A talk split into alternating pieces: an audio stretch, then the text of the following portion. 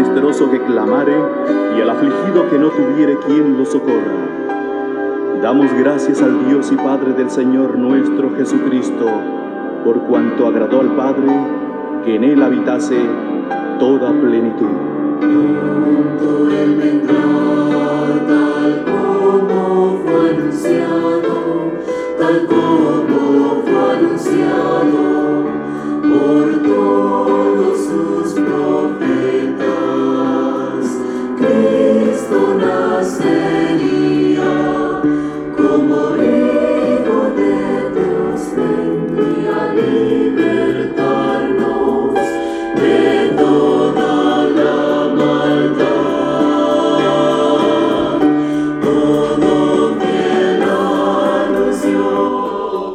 Hola, hola, estimados amigos y hermanos, buenos días. Me da gusto saludarlos en esta mañana de miércoles, mitad de la semana. Y es bueno reflexionar en todo lo que Dios ha hecho por nosotros y decirle gracias Señor. Gracias por tu bondad y por tu misericordia. Gracias por el pan que nos das. Gracias por la vida y por la salud. Gracias por la oportunidad que nos das de acercarnos a ti con todo el corazón. Oremos. Querido Dios y bondadoso Padre, en esta mañana acudimos a ti, Señor, para rendirte honor y gloria, para decirte gracias. Gracias por todo lo que haces por nosotros. Acepta, Señor, nuestra adoración matutina. También te pedimos que bendigas nuestro estudio de esta mañana, que fijes en nuestra mente los conceptos santos para que podamos recordar que tú nos amas y que estás al pendiente de nosotros. Te pedimos todo esto en el nombre de Jesús. Amén. Bien, les doy la bienvenida a nuestro estudio y reflexión de la palabra de Dios en la serie El Éxodo. Les habla su amigo y hermano Marcelo Ordóñez desde el puerto de Veracruz, México. Abran por favor su Biblia conmigo en Éxodo capítulo 25 y verso 8. Y harán un santuario para mí y habitaré en medio de ellos. Y después el versículo 22. Y de allí me declararé a ti y hablaré contigo de sobre el propiciatorio, de entre los dos querubines que están sobre el arca del testimonio, todo lo que yo te mandare para los hijos de Israel. Tenemos a un Dios que es un Dios de amor, de misericordia y de bondad. Un Dios que está al pendiente de sus criaturas. No es aquel que hizo y entonces se fue al cielo y dejó que el mundo corriera por sí mismo. No. El Señor está al pendiente y es cierto que hay complicaciones, tristezas, luchas, lágrimas, enfermedad y muerte. Pero sabemos que todo eso es el resultado del pecado y aunque vivimos en un mundo pecaminoso, aún bajo las circunstancias más difíciles, el Señor nuestro Dios está a nuestro lado para socorrernos, para ayudarnos, para fortalecernos. Y aunque el ser humano cayó, el Señor siempre ha tendido la mano para poder estar con nosotros. Vean que el propósito de Dios es siempre estar a nuestro lado, siempre bendecirnos, siempre cuidarnos y ayudarnos en los desafíos que afrontamos todos los días en este mundo triste. Y en las escrituras hay cuatro momentos en el que el Señor se manifiesta como para decirnos, no creas que estás solo, no te he abandonado, estoy allí para ayudarte. El primer momento está en Génesis 3, 8 y 9. Y oyeron la voz de Jehová Dios que se paseaba en el huerto al aire del día, y el hombre y su mujer se escondieron de la presencia de Dios entre los árboles del huerto. Mas Jehová Dios llamó al hombre y le dijo, ¿dónde estás tú?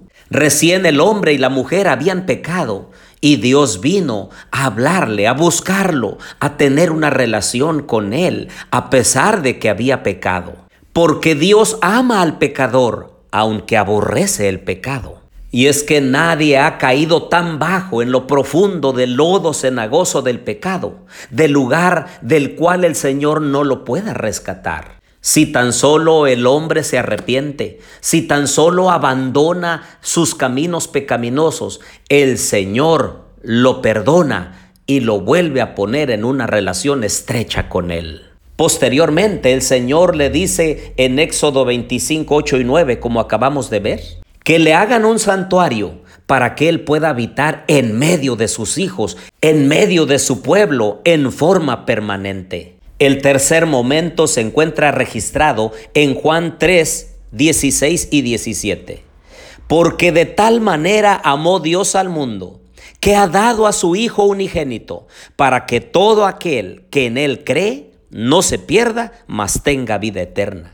Porque no envió Dios a su Hijo al mundo para condenar al mundo, sino para que el mundo sea salvo por él. Qué amor tan grande de Dios para nosotros, en que siendo aún pecadores, Cristo murió por nosotros y vino del cielo a la tierra con un propósito, salvarnos, y hará o permitirá cualquier cosa en nuestra vida para lograr ese fin quiere salvarte a ti y salvarme a mí. Miren lo que dice Lucas 15:4 para complementar este punto importante.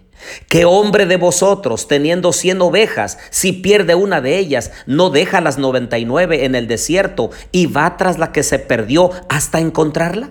Y cuando la encuentra, la pone sobre sus hombros, gozoso, y al llegar a casa, reúne a sus amigos y vecinos diciendo, gozaos conmigo, porque he encontrado mi oveja que se había perdido. Ah, queridos amigos y hermanos, nosotros éramos las ovejas perdidas, las que nos habíamos extraviado, las que íbamos tras nuestros propios caminos, pero el Señor viene con amor y entonces nos toma en sus brazos de misericordia y nos lleva del regreso al redil. Y eso precisamente es lo que quiere hacer nuestro Dios, llevarnos de regreso a la patria celestial, al hogar eterno donde Él está preparando un lugar para cada uno de nosotros. Y el cuarto momento se encuentra en Apocalipsis 3:20.